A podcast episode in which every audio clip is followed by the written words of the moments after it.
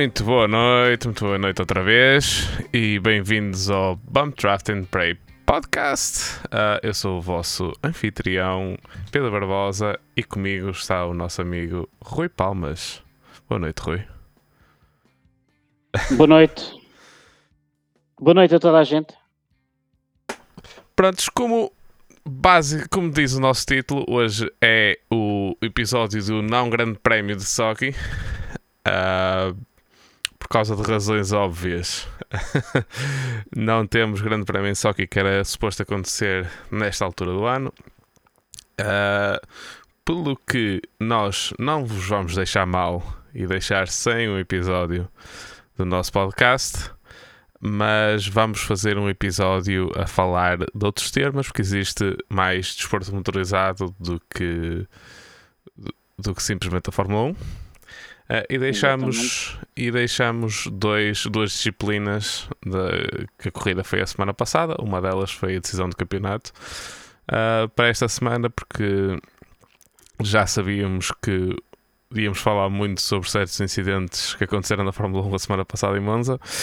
Uh, e esta semana, deixamos assim para esta semana para falarmos decentemente de outros assuntos que temos. Começando pelo WEC World Endurance Championship. Uh, campeonato que foi a semana passada a Fuji, no Japão. Era uma corrida que era suposto ter sido em Portugal, em Portimão, mas eles, uh, à volta de junho, uh, trocaram o sítio onde se ia realizar a corrida para o Japão, para Fuji. Para quem não sabe, Fuji, nós, não sei se já tiveste essa oportunidade, mas eu já há muitos anos corro e agora faz parte do, do leque de pistas que existe no simulador que nós jogamos pessoalmente, nós pilotamos pessoalmente, que é o iRacing. Uh, e é uma pista no Japão, numa basicamente aquilo é mesmo no alto da, da, montanha ou de uma das montanhas mais altas do Japão, uh, uma, uma altitude enorme. Uh, onde muitas vezes neva, não estamos na altura da neve ainda, por isso esteve esteve bom tempo durante a corrida toda. mas, mas em Fórmula 1 há uns anos já tivemos duas situações muito, muito, muito peculiares quando a Fórmula 1 foi lá da última vez. Um, e, uh, mas desta, vez, desta feita não houve problemas durante o fim de semana todo. Foi um fim de semana repleto de sol porque, pelo que simplificou em muito. Fuji uma pista mítica, uh, bastante diferente do seu traçado original que tinha uma T1 em banking, uh, tipo NASCAR mesmo, a descer ao fim de uma reta enorme. Uh, mas não durou muito tempo, só pouco, uns poucos anos até repararem que realmente que aquilo era uma, uma armadilha de morte e chegaram a morrer lá pilotos Uh, eu nem sequer consigo imaginar. Acho que é uma versão para um simulador para o R-Factor e assim. Tenho de experimentar, já disse isto há algum tempo.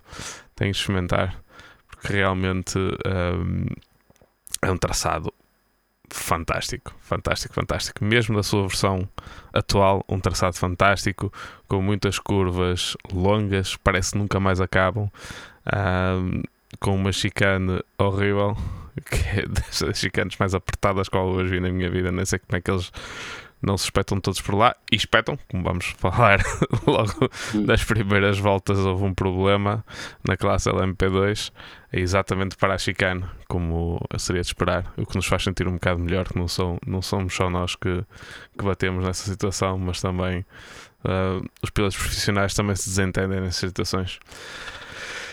Sim, agora falar sobre LMP. Uh, sobre Hypercar neste momento é um não assunto, a não ser uh, pela não presença da House que não foi simplesmente passou uh, à frente a, a corrida de Fuji uh, e tivemos lá os dois os dois Peugeots, além do Alpine e dos dois Toyotas, mas realmente uma corrida sem não, eu, eu, posso dizer que não acompanhei em direto, mas acordei bastante cedo para acompanhar as,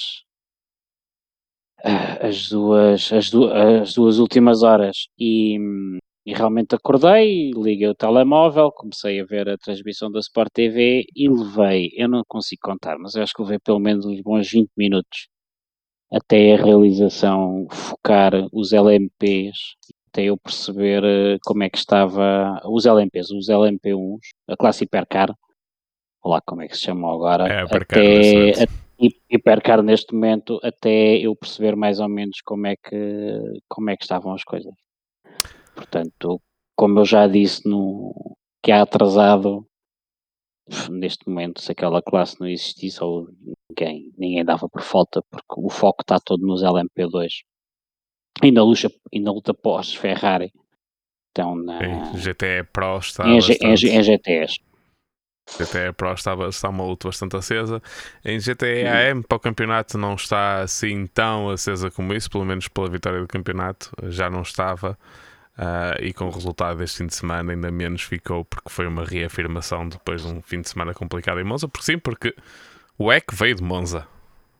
A última corrida do EC tinha sido em Monza, às 6 horas de Monza.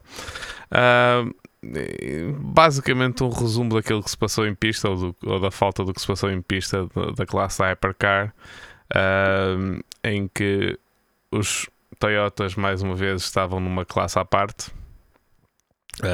agora que já não precisam de, de BOPs de Balance of Performance para Le Mans, esticaram um bocado mais os, as asas. Uh, e a única coisa a referir dos Toyotas é que realmente o Toyota número 8 estava atrás uh, durante a corrida, mas estava mais rápido.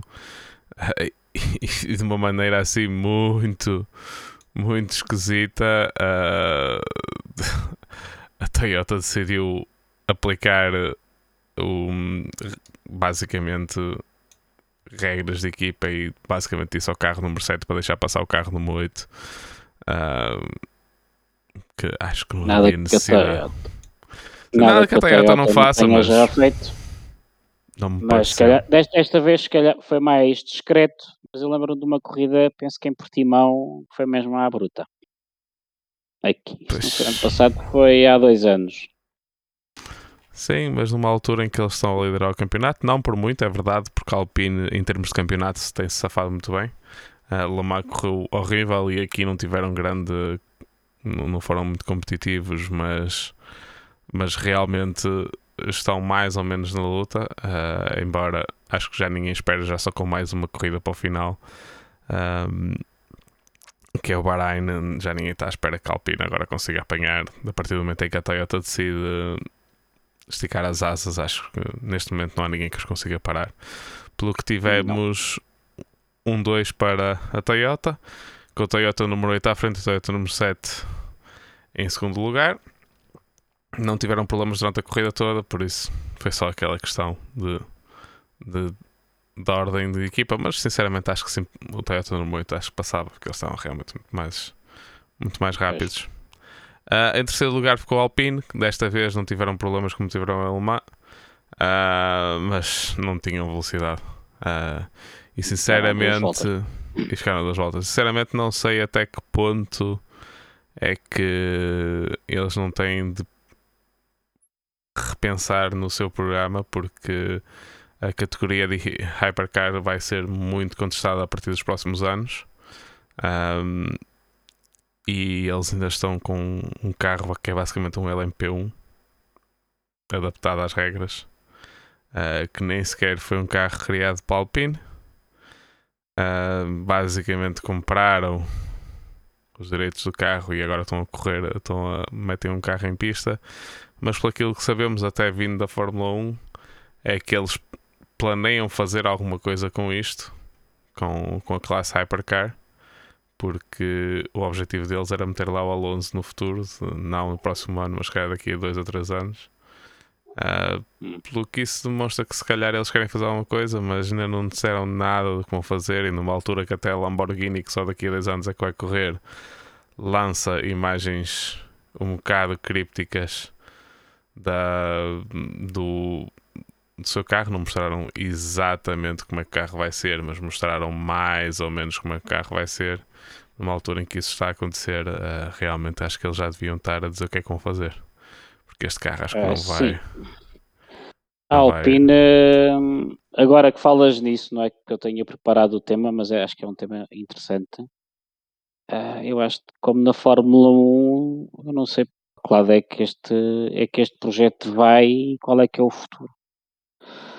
Porque a Alpine é uma marca de, que eles resgataram aqui há, há uns anos e tentaram fazer um carro uh, com uma linha mais desportiva e uma linha mais premium. A semelhança como a Toyota tem a Lexus ou como a Citroën agora tirou, tirou a, a DS também da gaveta. Mas parece-me tudo. Mudaram o nome da equipa de Fórmula 1 para Alpine, mas parece-me tudo ali meio, meio parado. Uh, e sem, sem grande futuro, sem grande estratégia de marketing. A venda dos carros Alpine é, é uma gota dentro do universo Renault, ao contrário da DS, que, que pode não ter muitas vendas ainda, mas nós vimos ali marketing, um projeto de futuro, não é? E a Alpine uh, anda aqui com este carro, que é uma espécie de Frankenstein, que eu não consigo. Pode, pode ter havido alguma notícia que me tenha passado, algum, alguma ideia que, que me tenha passado, mas eu não estou a ver grande, grande futuro. E isto analisando pela estratégia de marketing e, e, e marketing que depois vende carros uh, durante a semana. Ok? Sim, a não ser que porque realmente o, o a Alpine neste momento no mercado só está com o carro Uh, toda a gente sabe que a Alpine é, é um... Vende pouquíssimo aquilo. Sim, é um, um, carro desportivo, normal, não é um supercarro, não é um hipercarro, que agora temos a designação de hipercarro, que é mais sim, do que sim, supercarro. Sim, não tenho nada contra, uh, acho que é um, um, carro que tem um, tem um nicho, ok, não estou à espera que eles de repente saquem um coelho da cartola e passem a competir uh, para vender Porsche, a competir com o Porsche 911 ou com a Lamborghini ou com a Bentley, não é isso? É um, é um carro gama, gama média, premium, mas que falta-lhe ali qualquer coisa. Sim. Uh, prontos, ficaram em terceiros. Foi uma não corrida para eles. Uh, foi mais um pódio por defeito. Se calhar se a Glickenhaus estivesse lá, talvez ou tivesse havido alguma luta. Uh, mas realmente os outros dois carros que tínhamos de, da categoria Hypercar eram os dois Peugeots, que ainda estão basicamente esta, esta temporada é para desenvolver o carro para o próximo ano, tentarem fazer alguma coisa. Uh, ainda vão tendo alguns problemas, como tiveram nesta corrida, que o carro número 94 veio para a box com problemas de caixa. E passado pouco tempo, o carro 93 também teve e já, como já tinham resolvido no carro 94, já sabem exatamente o que é que é, resolveram facilmente, ou mais facilmente do que no, no carro 94, porque na classificação geral o carro 93 ficou mesmo em quarto, que é uma classificação que teve no Hypercar, mas o carro 94 ficou muito lá para trás, embora supostamente tenha ficado em quinto da categoria. Um, mais um. É, estão a preparar Sim, eu, eu, eu, eu, em Monza não esperava grande coisa dos Peugeots, não tinha grandes expectativas, não é? É claro que quero, quero uma classe uma classe hipercar e LMDH competitiva, não é? Não, nada disto, e quero, independentemente de quem vença, seja a Toyota, seja a Alpine, seja a Peugeot, seja a DS, quero. Uh, agora, acho que esperava aqui um bocadinho mais, já. E, e com as notícias que nos chegam da, da Porsche ter adiado tudo e já, afinal já não vai ao Bahrein e vai apresentar o carro uh, para o ano, uh, indica que um, se calhar o 2023 ainda não vamos, não vamos ter tudo a 100%, Uh, vai, estes carros se calhar não são tão fáceis de pôr em pista como, como à partida eu cheguei a pensar que era.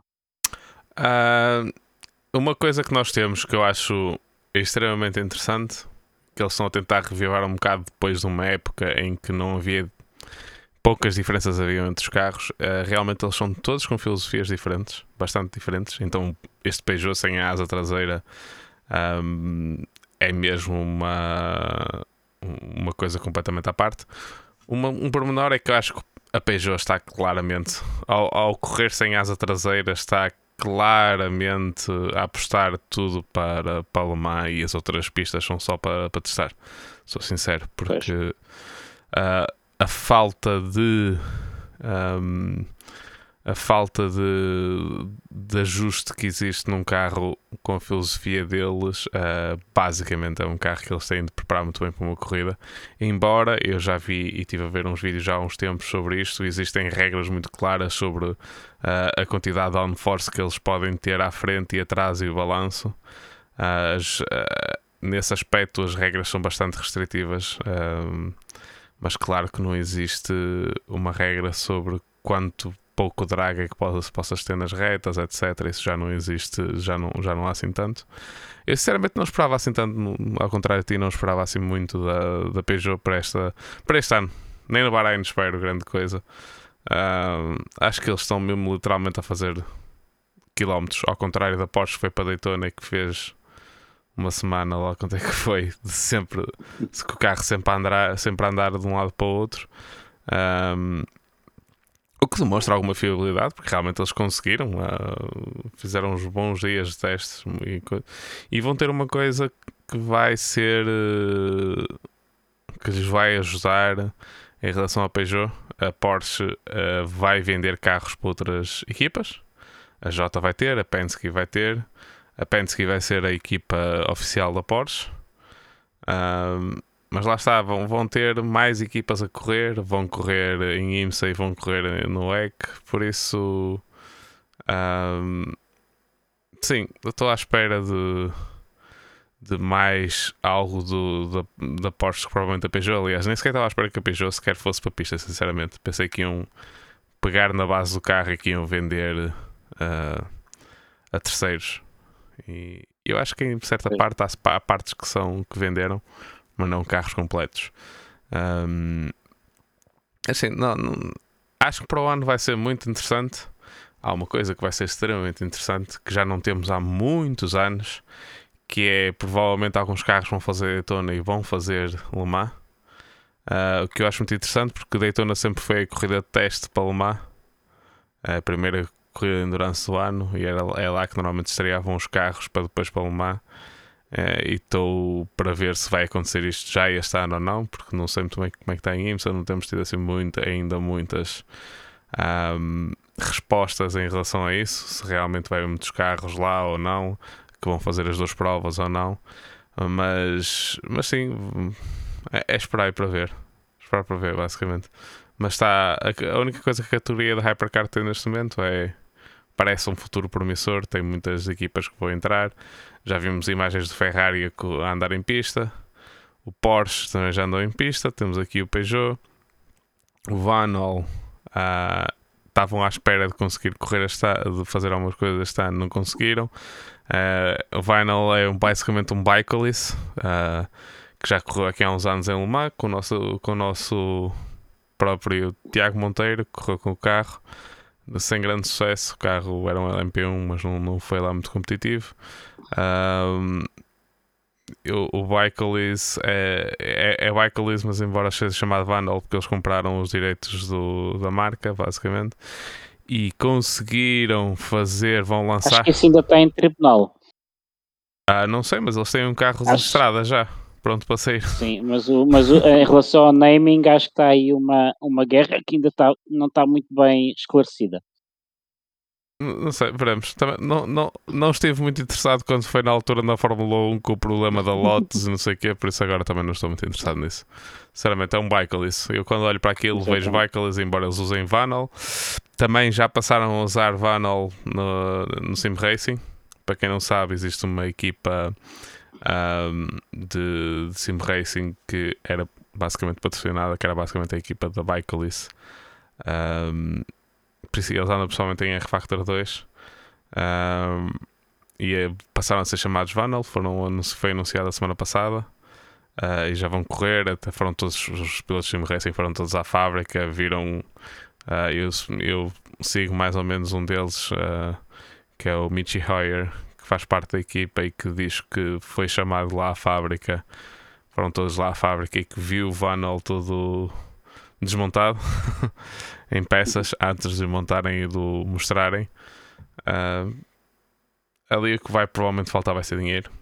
Deve ser o um projeto com que vai ser mais complicado fazer alguma coisa porque vai sempre faltar dinheiro. Acho que vai ser uma daquelas equipas que com pouco dinheiro e que vai para lá com o espírito, mas uh, não tem grandes hipóteses de fazer alguma coisa. Uh, por isso, para o próximo ano vai, vai ser isso. Vai ser Bikelis não temos certeza, o Vanal não temos a certeza que vai correr, vai correr o Toyota, vai correr o Glickenhaus, vai correr o Alpine, vai correr o Porsche, vai correr o Peugeot e julgo que ele vai ser só isso. Depois para o ano a seguir é que já vai entrar uh, Ferrari, já vai entrar Lamborghini, já vai entrar uh, os americanos BMW também. Uhum. Um, ainda não sabemos muito bem como é que é a questão da porque eu acho que o, o, a Cadillac acho que tem a hipótese de correr em alemão, mas uh, esse projeto está assim meio esquisito, ainda não sabem se vão bem em alemão ou não. Uh, por isso, porque os carros de Daytona vão poder correr em Le Mans, todos, uh, ou seja, estão todos dentro das regras, podem correr em Le Mans.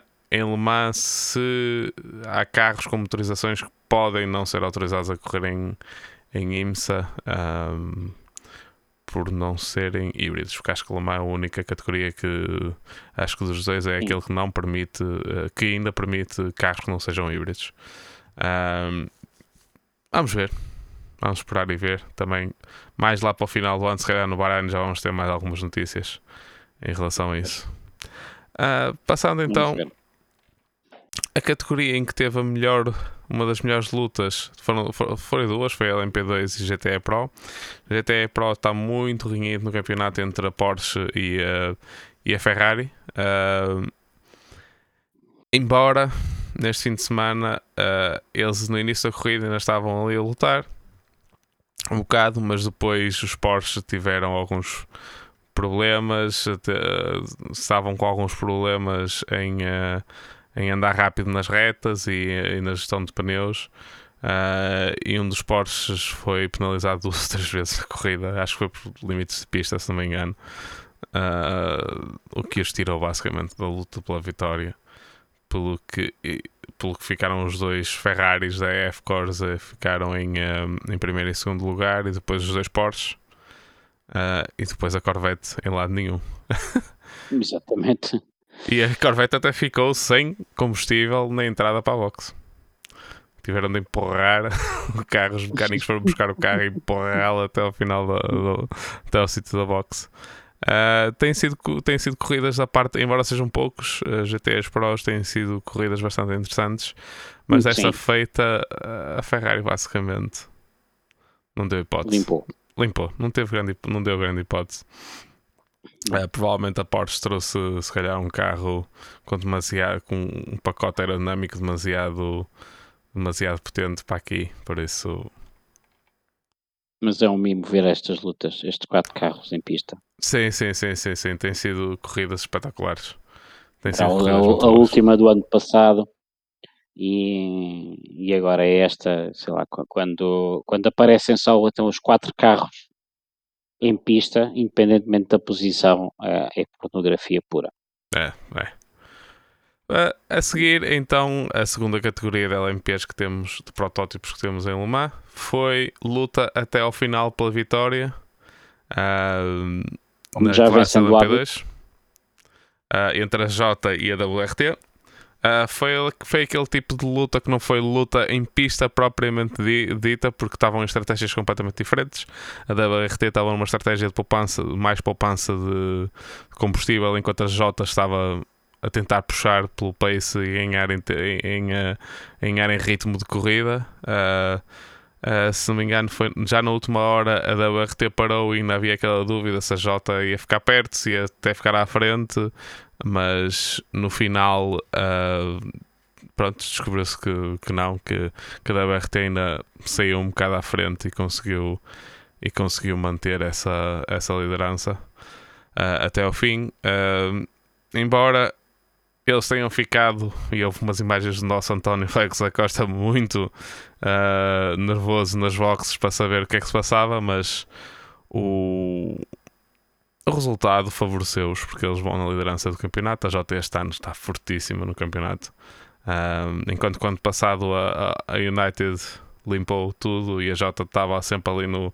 Tentamos, conseguimos ou não conseguimos lutar com eles, mas este ano uh, a Jota realmente está muito forte depois de terem ganhado, ganharam o Le Mans e tem, tem ficado sempre no pódio. Um, e, uh, e sim, este. Eu, se não me engano, eles fizeram a, a pole position, mas depois, mas depois perderam a posição e andaram em segundo lá está, com estratégias diferentes, acabou por ser uma corrida que tinha de se prestar atenção uh, àquilo que estava a passar em termos de tempos. Uh, o terceiro lugar, quem vinha em terceiro lugar era a Prema, uh, com o Robert Kubica, Luís de Latrai e o, e o Lorenzo Colombo, mas tiveram de fazer um splash and dash no final. O que ofereceu o terceiro lugar para o carro no 28 da Jota uh, que fica fez uma corrida espetacular porque logo nas primeiras voltas aquele incidente que falei para a chicane mais mais esquisita daquela tão fechada que é que foram albarroados por outro carro uh, mas conseguiram voltar fazer uma boa corrida e voltar até a quarta posição e depois herdaram a terceira posição no carro da Prema uh, e basicamente foi isso. A F Corsa ganhou a categoria Pro M, que é uma. que não é uma categoria, basicamente, é só simplesmente. São os mesmos, exatamente os mesmos carros, uh, com as mesmas regras, tudo direito, correm na mesma categoria, mas depois há tipo. só para o vencedor há ali um, um prémiozinho, porque foram, são a equipa que está com pilotos. Isto é regras por causa dos pilotos gentle, chamados gentleman drivers e os é, profissionais, é, etc. Quer dizer que os outros carros que têm que só têm pilotos profissionais ou têm pilotos existe gold, silver, um, bronze uh, existem assim umas regras para, para tudo em todos os carros existem gentleman drivers mas realmente os Pro AM são como mais gentleman drivers do que propriamente pelos profissionais e foi a F-Corsa que que basicamente ficou com a, com a vitória um, a F-Corsa que vai também subir de categoria. É engraçado o salto que vão dar, uh, uhum. porque vão tomar conta do, do projeto da Ferrari de, de Hypercar.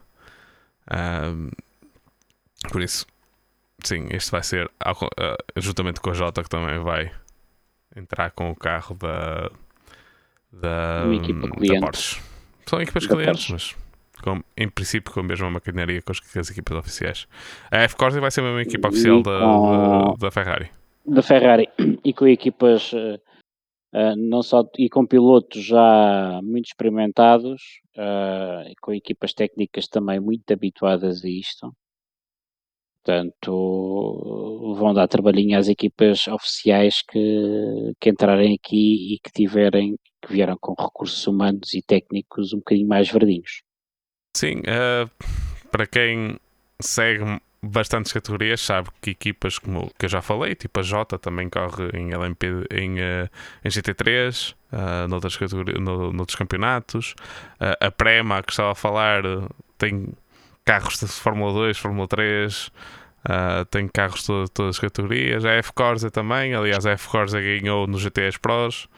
Uh, por isso são equipas com muita rodagem de muitas categorias diferentes, carros diferentes, pilotos diferentes. São, são, são boas equipas, simplesmente não têm não têm um budget tão grande como equipas oficiais, mas de vez em quando abraçam estas oportunidades que têm, como a F-Corsa está muito ligada à Ferrari, como se vê que normalmente todos os carros uh, oficiais em termos de endurance de, da Ferrari são todos normalmente corridos pela, F-Corsa.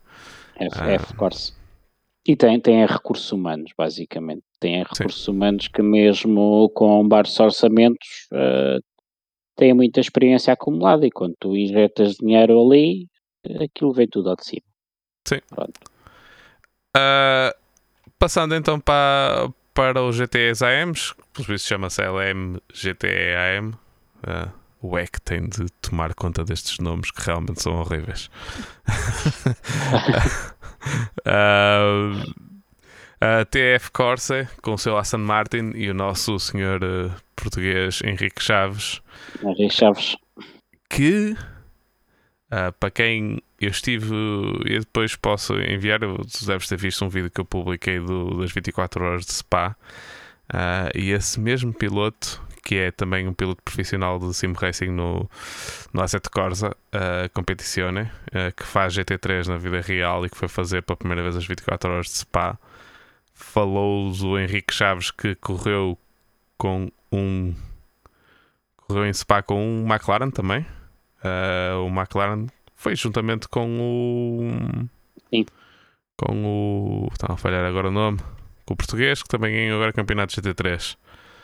Uh, olha, estão a falhar agora o nome. Eu depois. Eu vi, eu, eu vi o nome há, bocado, há pouco, esqueci-me.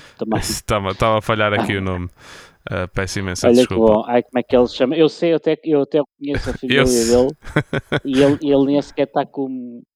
Eu sei quem é, mas não falhou-me agora o nome. E, Mas mas tá- eles tiveram um acidente. Eles tiveram um acidente na, nas 24 horas de.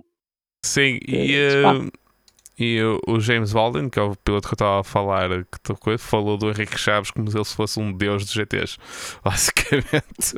Uh, e a equipa que conseguiu basicamente voltar de um acidente horrível que aconteceu em Monza com o Henrique ah, ah, no- ao volante, em que eles basicamente ele pisou uma daquelas salsichas, saltou e o carro virou e ficou de patas para o ar, basicamente.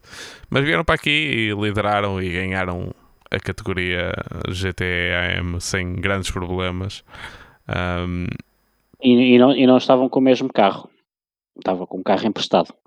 Ah, é? Não sabia essa parte. é, sim, sim, sim, sim, sim, sim, sim, sim. Não sei a história, não conheço, mas hum, ah, foi com um carro emprestado e que teve que ser pintado à pressa para, para estar, ah, para estar ne- nesta Sim. prova. Porque duvido que o carro de Monza tivesse em condições para sequer ser reconstruído. Sim, não, tá- tem condições para ser reconstruído, mas não, não foi a tempo. Não vai a tempo, nem com o budget que eles têm, de certeza absoluta. O que é de louvar, porque é uma equipa com pouco Miguel budget. Ramos. Miguel Miguel Ramos, Ramos, exatamente. lembrei-me agora, mas lembrei-me agora, não. Desculpe lá, senhor. Google, nem não, nada. nem foste, nem eu te estava a abrir a escrever nem nada. Desculpe lá, senhor Ramos, se alguma vez Tá- ouvir tá- isto. não, estava a mandar uma mensagem ao Ivo, porque como nós temos poucos espectadores em direto, só agora é que vi as mensagens do Ivo. O Ivo, entretanto, já se deve ter ido embora, claro. Ahm, Nós, nós temos poucos espectadores em direto e hoje estava completamente desligado do chat. Prontos, eh, então a TF Corsa ficou em primeiro, em primeiro lugar. As senhoras, as Iron Dames, ficaram em segundo, que têm provavelmente o melhor nome de equipa do, do, ah, do grid completo. Iron Dames, que é uma, uma equipa constituída 100% por, ah, por pilotos ah, mulheres. Ah, que têm tido muitos bons resultados este ano. Aliás, as mulheres no, no WEC este ano têm tido excelentes resultados. Tivemos o primeiro pódio ah, de uma mulher numa classe de protótipos no, no World Endurance Championship. Ah, têm ficado, têm- acho que se safaram bem até na Le Mans. Já não me lembro em que lugar é que ficaram, mas acho que ficaram bem classificadas em Le Mans. Por isso, este ano, as mulheres este ano têm dado, têm dado que falar no, no Endurance. Bem. E pronto, e uh, The Station The Station é o nome da equipa que foi em terceiro lugar uh, na categoria AM uh, f- uh, acabaram com basicamente a última posição do pódio em Fuji 2022 Prontos, esta foi a penúltima ronda do Campeonato do Mundo de Endurance. Uh, vão estar, uh, vão, vão voltar em novembro para a última ronda de- do campeonato. Vai ser no Bahrein, uma pista muito utilizada tanto por uh, fórmulas como por endurance. E vamos ver, vamos ver, vamos ver então o que é que o que é que sai daqui. Se provavelmente vamos ter mais notícias, vamos ter muito que falar, espero eu. Sim. Daquele fim para, de semana. Para, para quem chegou aqui pela, pela, pelo podcast sobre endurance, nós, uh, nós a, apesar de sermos uh, pilotos de, de sim racing uh, e o que fazemos mais é endurance, um, e contamos ter sempre um espaço dedicado a tanto de opinião como notícias sobre, sobre o, tanto o EC como o European ou corrida de GTs onde estejam os portugueses ou, ou IMSA, portanto. Sim, sim. Quando tem, quando, tem, quando tem daqui para a frente termos pelo menos um, um pequeno espaço em, embora no meu, no meu caso, a nível de endurance real, é uma das disciplinas que eu tenho até menos conhecimentos e, e tenho aqui algum trabalho para frente de, de pesquisa. Como, sim, por exemplo, lembrar-me do nome do Miguel Ramos, por exemplo. Sim, isso aí, isso aí falhou completamente, falhou a mim também completamente. Uh, não sei porquê. Às vezes já acontecem estas falhas na memória de uma Exatamente. pessoa. Pronto, Exatamente. Com, com o EC terminado, uh, vamos falar agora da decisão do campeonato, que foi a semana passada a decisão do campeonato de indicar. Vai ser a primeira vez que vamos é um falar espaço, de indicar. É um espaço do Pedro, porque eu aí é que não. Zero, absoluto. Uh... Ouvi umas entrevistas do Tony Canan e gostei muito dele contar como é que foi o campeonato dele de indicar, a entrada de indicar e a vitória dele nas 500 milhas de, de Indianápolis, como é que foi, é a única coisa que eu sei de indicar. Pesquisem Tony Canan podcast que ele conta umas histórias muito bonitas sobre isso. Sim, Tony Canan, um, quase um deus na indicar. Uh, se quiserem passar pelo canal do YouTube dele, há uns vídeos sobre que mostram o pré uh, Indy 500 deste ano. Uh, e realmente, e ele é daqueles pilotos que eles fazem, eh, como, estou, como é habitual na, no, nos Estados Unidos, uh, tem o, o pré-corrida e assim tem muita, muito acesso dos, dos fãs, etc. Aliás, antes de, de, das, das 500 milhas de Indianápolis, existe uma parada basicamente em que eles vão os pilotos todos em cima de carros, uh, com carros descapotáveis, uh, fazem um. vão pela, pela cidade inteira e o Tony Canan sempre a saltar, sempre a saltar, sempre a saltar, sempre a saltar para ir dar, tirar fotografias, etc. Que é proibido, mas ninguém lhe diz nada porque ele já é um veterano de indicar. Um Deus.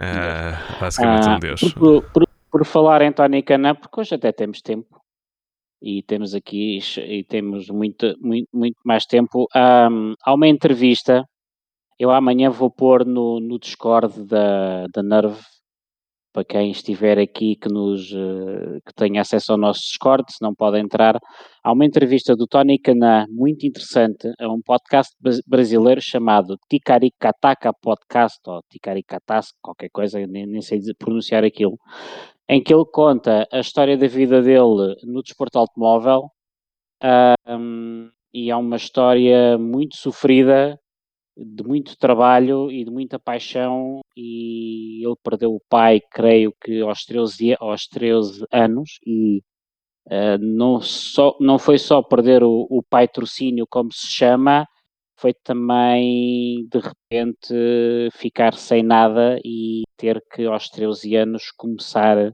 do zero, vir para a Europa, dormir em garagens uh, de equipas falidas, andar a negociar uh, corrida a corrida com patrocinadores. Uh, portanto, é uma história de vida muito interessante. Aquilo é, um, é uma espécie de podcast de entretenimento. Há ali muita palhaçada pelo meio, mas é uma entrevista a ver com atenção, porque não é só ter dinheiro, é, é, é preciso muita vontade mesmo e, e, e, para se poder explorar o, o talento que, que, este tipo de pilotos tem, tem dentro dele. Sim, sim. É que uh, não há partezinho. Uh, sim, procurem, ele tem imensa coisa, faz streams, faz. É, Manteve-se bastante atual. Um, sim. Com, com tudo as redes sociais e tudo, por isso vale a pena procurar por ele e por aquilo que ele faz.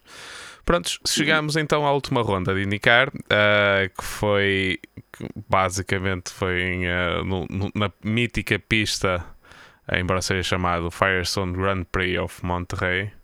Uh, é basicamente Laguna Seca, é uma pista que normalmente toda a gente sabe, conhece, então que nós somos fãs do desporto motorizado, conhece, uma das mais míticas nos Estados Unidos. Uh, provavelmente uma pista que já uh, basicamente que os carros já cresceram propriamente aquilo que dá a pista, mesmo os indicares que são mais lentos que os Fórmula 1, mas mesmo assim costuma dar corridas interessantes. Uh, Principalmente porque as regras de, de lutas entre pilotos uh, são um bocado diferentes que na Fórmula 1. Acho que 90% das, das manobras que são feitas no IndyCar, se fossem feitas uh, na Fórmula 1, provavelmente tinham sido penalizadas e seriam pontos na licença uh, dos pilotos. mas o que nos permite. Os, os americanos têm uma forma diferente de, de correr as pistas também são completamente diferentes das pistas europeias. Uh, aliás, o Filipe Albuquerque fala bastante disso. Nos Estados Unidos é porta com porta e siga. Ninguém quer saber.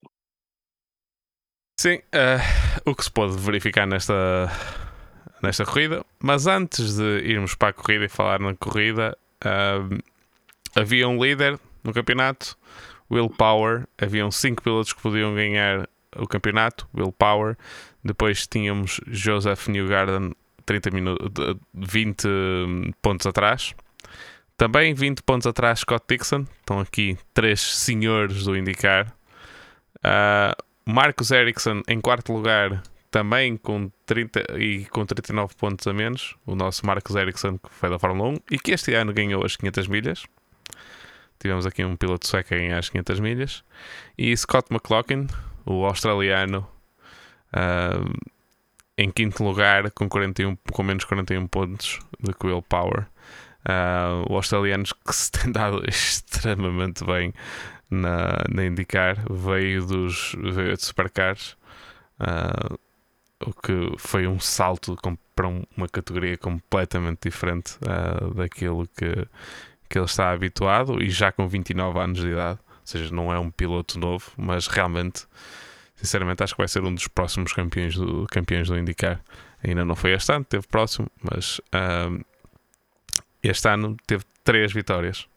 Atenção, um piloto que vem da Austrália, numa categoria completamente diferente, chegar e, e uh, ter três vitórias. Ele já decorreu o ano passado, também já tinha ganho o ano passado.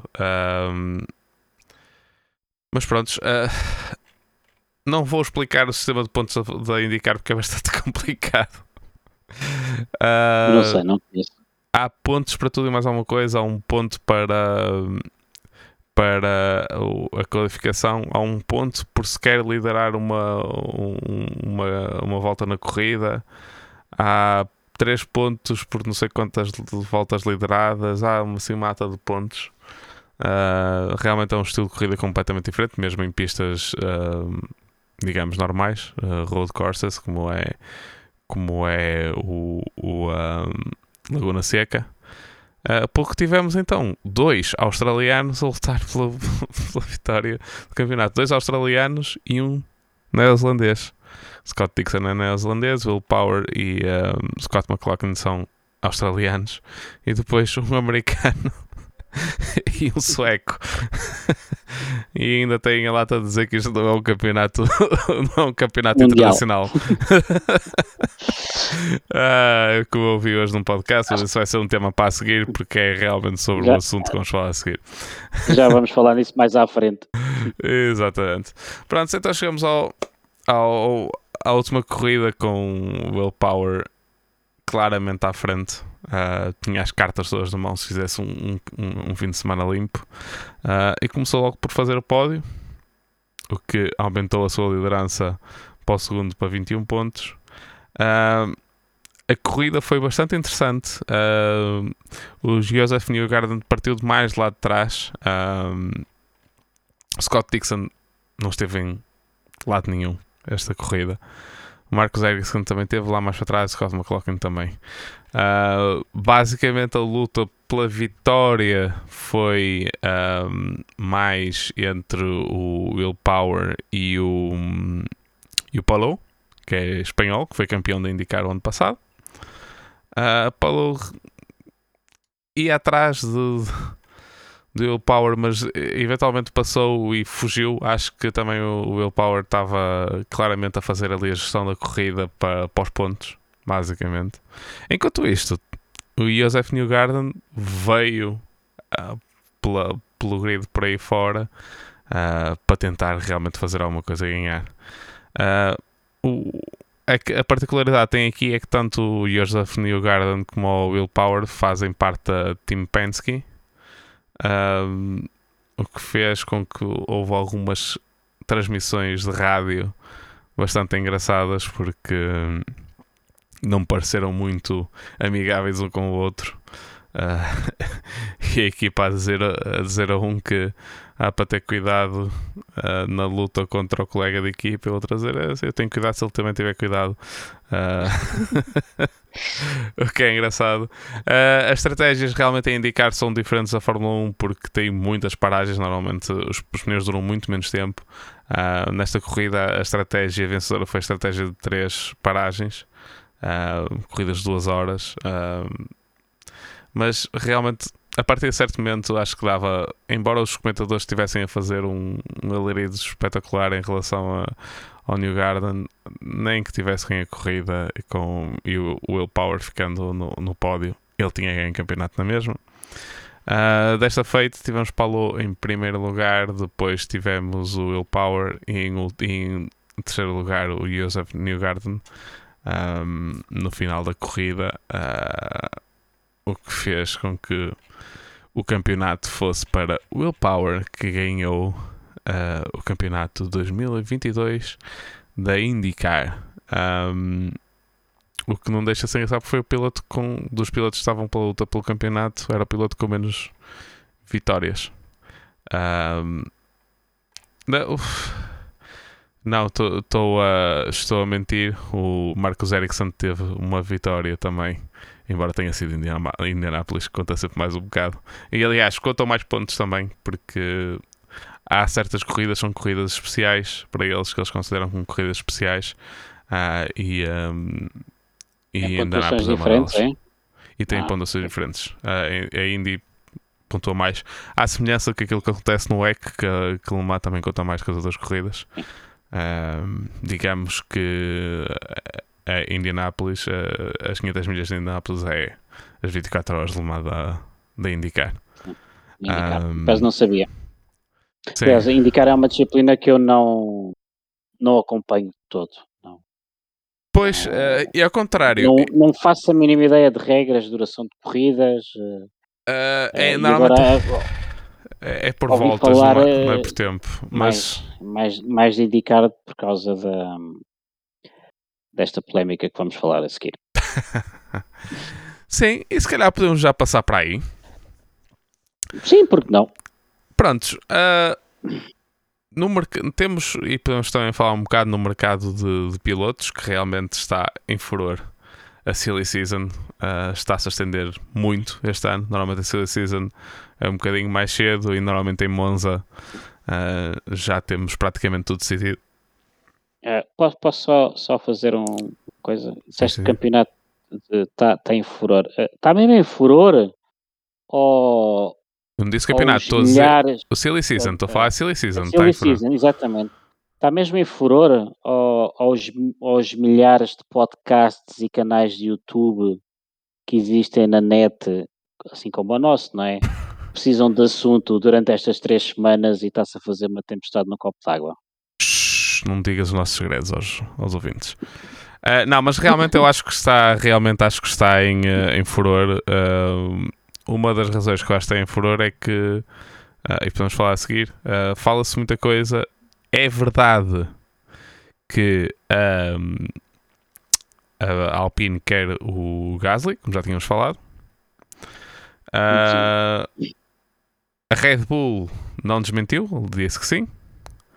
Uh, a Red Bull disse que o Gasly só se ia embora se eles tivessem um substituto que queriam. Esse substituto era o Berta, uh, que corre na indicar, e vamos falar a seguir sobre, as, sobre a licença exatamente por causa dele.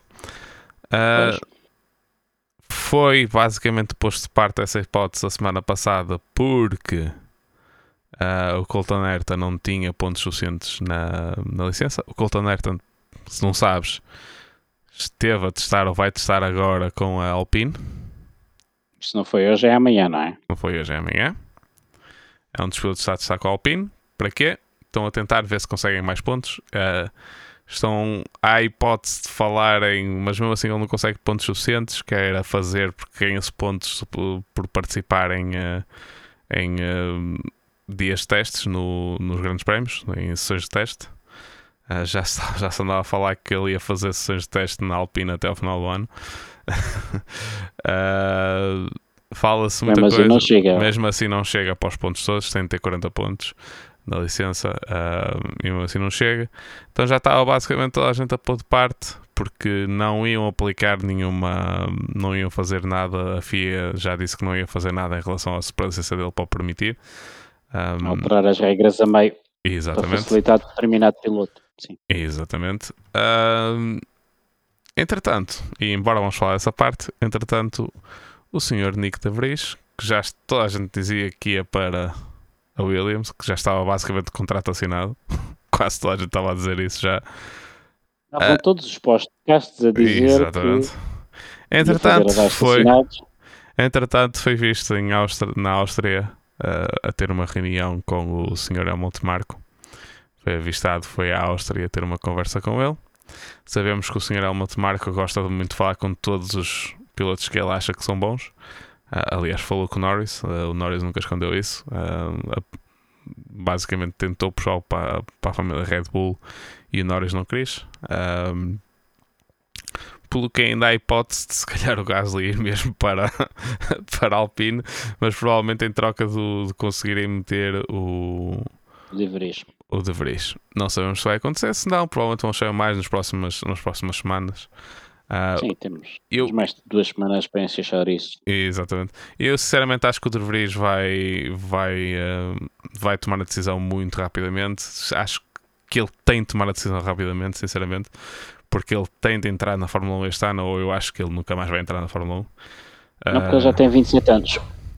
Nem é a idade, sinceramente nem é a idade, porque como temos muitos pilotos a demonstrar na grelha, o, o Alonso já tem 41 anos e está mais do que competitivo sinceramente. Um, mas... Não, eu, eu, eu, falo neste sentido, ele já tem 27 anos e se não entra, começam a surgir um, uh, ah, convites para outras categorias e nós sabemos que o LMDH e os hipercars vão precisar de bastantes pilotos nas, nas próximas, nos próximos anos e Sim. há ali lugares apetecíveis como aliás o provam o Felipe Albuquerque e o Félix da Costa, não é? Vamos, vamos por assim, tu duvidas que o Félix da Costa ou o Albuquerque se a Red Bull chamasse para ir para o ano a seguir fazer número 2 para o Verstappen que não fossem logo? Uh, para o Verstappen, uh, eles já falaram nisso no podcast dos dois. E aquilo que eles dizem oficialmente é que já não estão para isso. Agora, espera, espera, tem uma segunda parte, tem uma segunda parte se fosse uma Red Bull para o ano, eu acho que eles balançariam. Claro que para vir para o Williams ou para Não, ou não estou a falar de, que eles não possam fazer o, o top o top 3, não viriam. Por palavras acredito. deles. Acredito, acredito sinceramente nisso, eu teria, mas... que, eu teria que, ir ouvir entrevistas que entretanto foram feitas na altura do primeiro confinamento, quando parou tudo e as, a Eurosport e as, as Elevens começaram a fazer podcasts e, e, eles dois deram entrevistas nessa altura e eu lembro-me de ouvir até. Uh, e eles falaram sobre isso, que a Fórmula 1 estava completamente esquecida, foi um desgosto enorme, mas que agora seguiram o seu caminho na, na endurance e estão bastante satisfeitos. Mas Sim. lá está. Mas uh, eu acho que se a Red Bull, se o Helmut Marco uh, chamasse se calhar o, o Félix da Costa ou, ou, ou o Filipe Albuquerque iriam pensar duas vezes. Claro que pensariam, acho que não uh, acho que eles, eles próprios, eu ouvi as entrevistas que tu disseste, eles próprios não, não disseram que já, já não pensam nisso, já é uma coisa que pensam nisso diariamente, claro que não. Uh, estão bastante bem onde estão. Mas se viesse uma equipa grande a chamar por eles, Uh, vamos, temos deixado coisas. A Fórmula 1 é e continua a ser uh, a categoria rainha ah, do desporto motorizado. E se tivessem uma hipótese sequer de, de andar em equipas de top 10, eles, eles diziam logo sim. Uh, por isso, essa, essa coisa do De Vries. Porque o De Vries já anda em outras categorias, já fez a LMS, já fez, uh, foi campeão da Fórmula E, uh, é chamado para imensas corridas, nunca deixou de ser piloto Mercedes, mas realmente, sinceramente, ele vai ser muito rapidamente esquecido se não for, se não entrar na, na Fórmula 1 para o próximo ano. Um, tal como outros pilotos, e falámos dos dois, o Filipe Albuquerque e, e, e, e o, e o António Félix Acosta, neste momento já estão esquecidos completamente na Fórmula 1, ou praticamente completamente. Temos o, o Félix Acosta ainda é tido como uma das promessas mais maltratadas do Fórmula 1 por muita gente. Muita gente pensa isso, que foi um, um dos talentos mais desaproveitados, desperdiçados, é, desperdiçados da, da, da, década passada. Um, mas sim, acho que, que ele tem de assinar rapidamente, sinceramente. Acho que tem mesmo de assinar rapidamente por alguém. Uh, ao contrário do que outros pilotos que estão ali ainda um bocado, que já estão com um pé mais dentro da Fórmula 1, ainda estão ali a negociar com uma equipa ou, ou com outra, acho que ele é um daqueles pilotos que tem, nunca lá esteve, só, só esteve lá no fim de semana, aproveitar esse hype todo e tentar entrar. Mas entretanto, o outro piloto que estávamos a falar era o. Estávamos a falar do Colton Herta e lançou uma. lançou uma discussão que é sobre uh, o, o, sistema lic das licenças. Uh, para quem não Foi sabe. feita por causa do. do Verstappen. Max, Verstappen Exatamente. Uh, embora não sei até que ponto isso será verdade, e eu vou já dizer as minhas razões.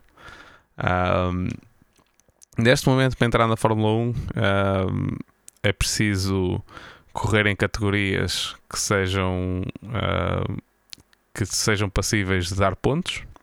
Como é que se consegue esses pontos? Não é só fazer corridas, é fazer bons resultados. Dependendo da categoria, os bons resultados pode ser um top 6, pode ser um top 3, pode ser só ganhar corridas.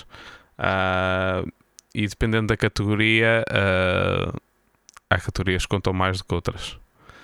Ora, aqui o que, está, o que está em questão aqui é que realmente o Conton Herta não tem. Uh, desculpa, desculpa uh, só, só para esclarecer, porque a F2 e a F3 contam muito mais que outras, não é? Sim, sim, sim, sim. sim. Um, Faz sentido. Hum, já, já lá vamos, já, já, já fala, lá fala, vamos. Fala, fala, já lá vamos. Eu já, já, eu já dou a minha opinião. uh, realmente o, o, que se está aqui a passar é que o Colton Herta tem várias vitórias na Fórmula 1, na, na, na IndyCar.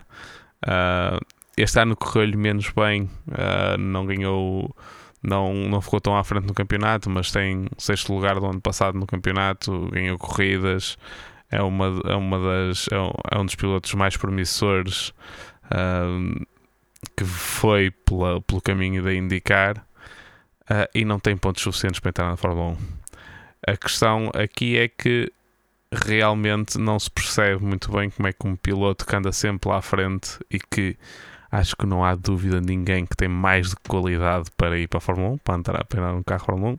E não nos vamos esquecer que o sistema de pontos de, de, para entrar na Fórmula 1 não é para garantir que só entram pilotos que possam ganhar corridas, é para garantir um mínimo de, de, de qualidade para sequer conseguir controlar um carro Fórmula 1 de maneira uh, que não crie incidentes em pista, como já aconteceu várias vezes na, na história da Fórmula 1.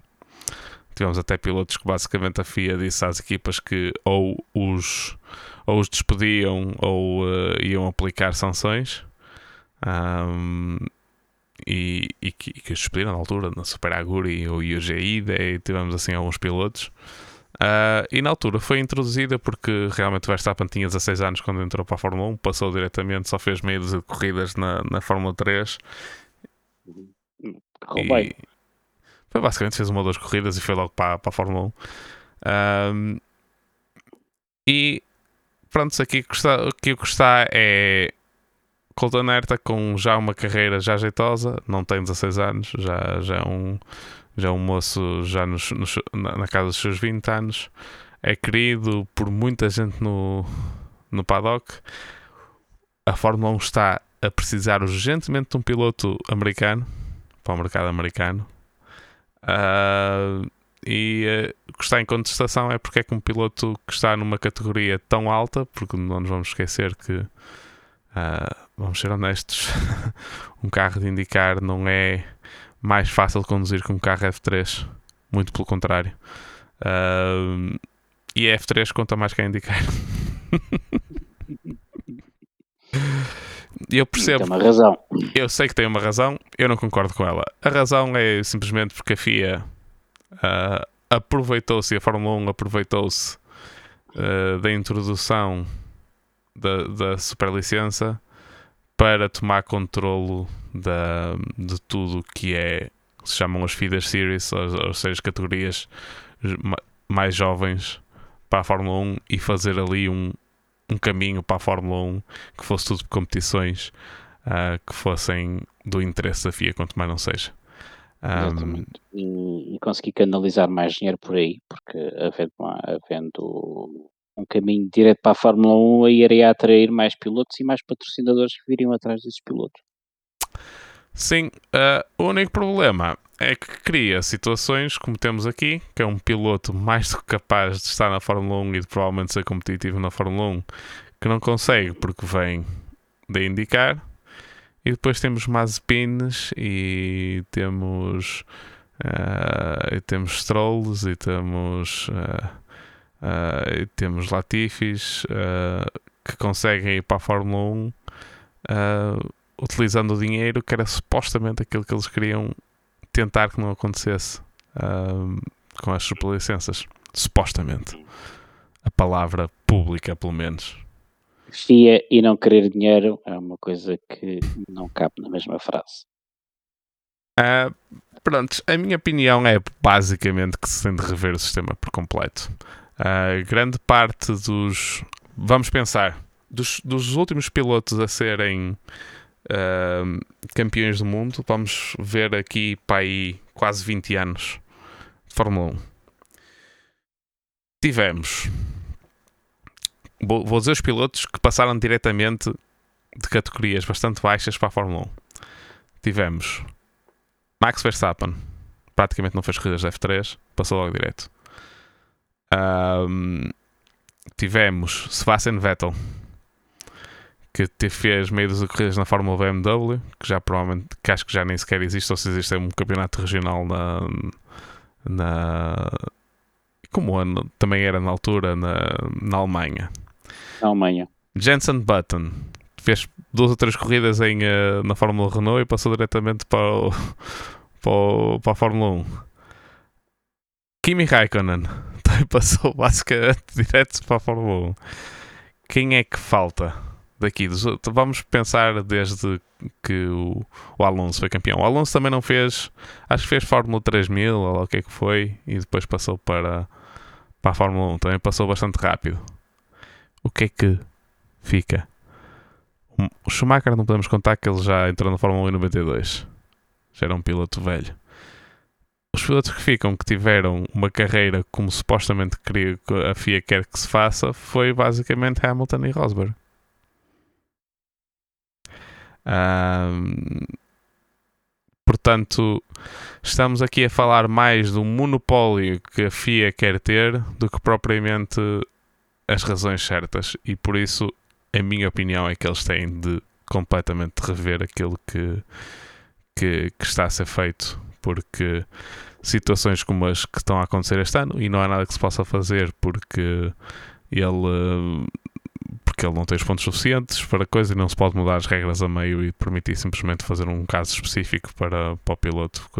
Aliás, ele só não consegue, só não consegue ter os pontos suficientes porque na Indy Lights, que é, que é uma das categorias antes da, da IndyCar, não tiveram pilotos suficientes para uh, haver uh, para haver pontos para a licença porque é outra coisa. Se não tiver um certo número de pilotos, não pontua mesmo nada. é que não é pontuar para o que não pontua mesmo nada. Exatamente. Por isso está aqui ah. um todo um, um, um esquema todo da FIA que eu acho que é bastante mafioso até que, que realmente acho que tem de ser revisto, porque nos dias de hoje e com as redes sociais e com tudo, acho que estas coisas já não podem ser aceitáveis. Eu, eu a, a, a, minha opinião é basicamente a mesma da tua, portanto, uh, por mais que eu ache injusto também estar a mudar regras só por determinado piloto ou abrir exceções, não. Ponto final. Porque Colton Ayrton também já sabia a partida, ou seja, quem, quem o foi tentar chamar ou quem o andou a aliciar, esta tabela já tem uns anitos, portanto, ele já sabe. Agora, uh, que eu acho injusto, um, lá está, a FIA uh, beneficiar mais as provas do que ela ter o controle e deixar uh, a indicar a indicar Series, que basicamente o primeiro lugar até tem os mesmos pontos, mas depois as diferenças todas são, são bastante acentuadas na segunda, terceira, quarta, quinta posição até, até ao décimo. Eu acho que não, que não faz sentido. Eu acho que não faz sentido. Não faz sentido uh, nenhum. Eu, eu, sei, eu sei, eu sei que é chato para as equipas que têm pilotos na Fórmula 2 e na Fórmula 3. Uh, que com, com, com, com as regras mais equilibradas, se calhar uh, irão ter mais concorrência para os pilotos que lá andam, pá, mas uh, é a vida. Azar. É? O problema Azar, também é temos é aqui, porque não temos, nos últimos dois, três anos, uh, não temos tido um, uma grande seleção de pilotos espetaculares vindos da, das categorias da Fórmula 1. Tivemos Mick Schumacher é um piloto decente, é, acho que com o tempo pode vir tornar-se um bom piloto. Uh, quem é que tivemos? O Drogovic é um excelente piloto, sim, esse sim. Uh, e depois Jack Doohan, e a partir daí são pilotos mais medíocres. Por isso, não. Exatamente por causa disso é que estamos a falar sobre a possibilidade de buscar Colton Hertas, etc., uh, a outras categorias. Realmente... E, e, e, categorias que se calhar até têm progressões mais baratas do que, do que dentro da, da F2 e da F3. E vou pôr. agora não, não esteve bem a tabela, mas eh, se calhar até pode, pode, pode acontecer. E até vou, vou, vou pôr outra, outra questão aqui uh, e outra dimensão. O, o EC não conta. Um piloto. Não conta como. Não dá basicamente pontos nenhum para a licença. Os pilotos ah, vindos do WEC. Eu tenho aqui Campeonato Mundial de Endurance da FIA e Hipercar, não é? Hipercar ou outro? Ou LMP2? E está muito menos, dá metade dos pontos para aí. Pois. Ou seja, eles obrigam toda a gente a ir pela Fórmula 3 e Fórmula 2 e Fórmula 2 para Exatamente. Repara uma coisa, com a quantidade de pilotos que, que, que as corridas de, do WEC e IMSA vão precisar agora, pelo menos nos próximos 5, 6 anos, até depois a coisa em princípio de cair, porque há muitas marcas, há equipas clientes. Portanto, um miúdo novinho pode, dentro de uma equipa de gentleman drivers, mas bastante competitiva, eh, pode ser um piloto convidado, que é, é sempre preciso malta para correr, e pode, pode fazer o caminho por aí. O miúdo com, com talento. Enquanto se calhar esse miúdo num campeonato de F2 e de F3 não consegue reunir os patrocínios suficientes para fazer um. um e, e aí um está outra questão. E aí está outra questão. O caminho para a Fórmula 1 é extremamente caro. Ou pois são filhos de papás ricos ou têm uma Sim. Red Bull, uma McLaren por trás, que senão não conseguem. Uhum. Uh, ainda no, no, outro dia estava a, a ver o, o, stream do Emil Bernstoff, ele foi piloto de. Na altura GP2 não havia Fórmula 2 e Fórmula 3, Fórmula 2. Aliás, ele até andava a, a brincar porque ele foi da altura do Ocon. E antes do Ocon ganhar aquela corrida de, de Hungar, no Hungaroring no ano passado, ele tinha, ele tinha tido uma vitória há menos tempo do que o Ocon, porque eles correram os dois e lutaram por aquela corrida, última corrida que o Emil ganhou uh, no GP2, uh, ah, no GP3, se não me engano. E ele próprio diz: uh, é fácil. Fórmula 3 e Fórmula 2 é fácil. Ou vocês são na prema ou andam lá a passear. Estão um bocado a gastar dinheiro aos patrocinadores, aos pais, ou whatever. Também eu não gosto muito desta conversa dos, dos, dos papás, mas uh, servem apenas como figurantes e lebros para muitos miúdos já pré-escolhidos. Exatamente. Uh... Quando se podiam estar a divertir e com momento de expressão noutras, noutros campeonatos. Como podiam estar a fazer carreira nos Estados Unidos. Eu não estou a dizer dar os mesmos, os mesmos pontos da Indy Light à, à, à Fórmula 2 ou Fórmula 3 e depois a, a, indicar contar o mesmo que a Fórmula 1. Não é isso que eu estou a dizer. O que eu estou a dizer é que claramente não é suficiente. Claramente não é suficiente porque é um campeonato bastante competitivo, até mais competitivo em certa parte pelo, do, que, do que a Fórmula 2 e a Fórmula 3, uh, ah, até porque, e foi um argumento que ouvi muito verdade, a Fórmula 2 e a Fórmula 3 neste momento são uh, campeonatos com um chassi e um motor e isso só sobe os preços a tudo. Não fica mais barato, ao, contrário do que as pessoas pensam, não fica mais barato porque simplesmente as marcas podem meter o preço que quiserem e ou pagas ou não corres.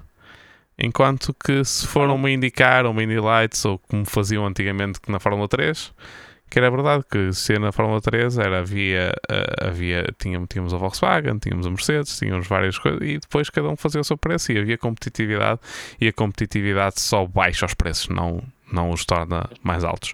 É não, exatamente o contrário. Se, eu tenho, se eu tenho uma equipa e um chassis, depois tenho uma série de pilotos a querer vir e, e, e, e se eu estou a vender carros para, para a categoria que dá acesso à cenoura maior, eu ponho o preço que quero. Claro. Uh, e depois há outra, outra dimensão. Há programas de iniciação ao desporto motorizado ligados a indicar, em que basicamente, se pagares 5 mil dólares, consegues entrar e por mérito consegues ir até a indicar, porque tem lugares garantidos para campeões para, sempre para a frente. Uh... Sim, olha, vamos falar, vão ver a entrevista do Tony Canan que eu que eu falei há bocado, que ele conta mais ou menos a, como é que foi a entrada dele na, na, na IndyCar. Pois, uh, e coisa, que não, coisa que não existe na, na carreira da FIA e que. Não. Já não existia na altura dele e ele andava aqui na, na Europa aos papéis e na IndyCar ele entrou, foi, foi por convite e depois tens que conseguir estes resultados, se conseguires este resultado automaticamente sobes e pronto. E, a, e a vida fecha-se. E pronto, uh, pronto. É basicamente isso que tenho a dizer sobre este assunto. Acho que é, é uma confusão. Uh, é injusto é, é, para toda a é, gente. É conversa, é conversa desnecessária. E depois é assim, quando, uh, quando vem aquela conversa que temos que alterar a regra só, por, só para favorecer especificamente aquela equipa, eu sinceramente eu, eu desligo logo. Não, não, isso não. isso nunca ia funcionar e a Red Bull sabia que nunca ia funcionar. É simplesmente. Provavelmente, foi, provavelmente foi para se. para se falar no assunto. Foi, deve ter sido para se falar no assunto. É, é, é, Acho que foi mais isso, foi mais uma jogada é política vontade, de é vontade, é vontade de chatear, basicamente. Sim. Uh... Nós, nós, nós, podcasters, agradecemos. Temos assunto. Não, eu, eu até acho que não seja propriamente de para chatear ou só para levantar alguma coisa. É, é, é para levantar porque provavelmente eles também estão a ser muito. estão a ser um bocado prejudicados nesse aspecto.